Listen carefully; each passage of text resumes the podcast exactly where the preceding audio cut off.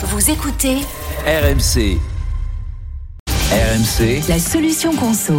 Oui, chaque matin avec toi Estelle, des astuces conso pour notre pouvoir d'achat. Tiens, ce matin, bah, tu vas nous rendormir. En tout cas, tu vas nous parler de notre literie. Trouver la literie idéale tourne souvent au casse-tête parce qu'il y a une telle variété de modèles proposés. Estelle, tu nous expliques ce matin comment bien choisir un matelas avec le bon rapport qualité-prix. Mémoire de forme, indépendance de couchage, choisir le meilleur support pour se garantir des nuits de rêve vire souvent au cauchemar quand on n'a aucune idée de façon euh, de trouver le matelas idéal. Alors avec un tiers passé, un tiers de notre vie passé au lit à dormir, il s'agit pourtant d'un investissement à ne pas rater. 52% des Français disent changer son matelas tous les 10 ans ou plus selon un sondage Harris Interactive. Cette durée de vie est pourtant de 8 à 10 ans maximum, prévient euh, Nadège Mazri, chef du projet matelas à l'UFC. Que choisir Alors dès qu'on observe des creux, qu'on a mal au dos, qu'on se réveille la nuit, il faut en changer. Oui, donc faut être vigilant à cette question du matelas. Mais comment on choisit bien? Eh bien, tout dépend de la morphologie de chacun et de son sommeil. Les matelas en mousse, les moins chers, sont adaptés au petit budget, aux dormeurs sans douleur ni pathologie.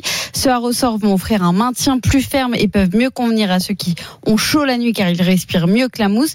Des hybrides proposent eux le meilleur des deux, mais sont plus chers. Et puis restent les matelas en latex les plus haut de gamme, plus durables, écologiques et adaptés aux dormeurs avec des allergies. À savoir qu'un matelas ne doit pas faire moins de 18 cm d'épaisseur. Bon, mais maintenant rentrons dans le dur, le concret, le prix.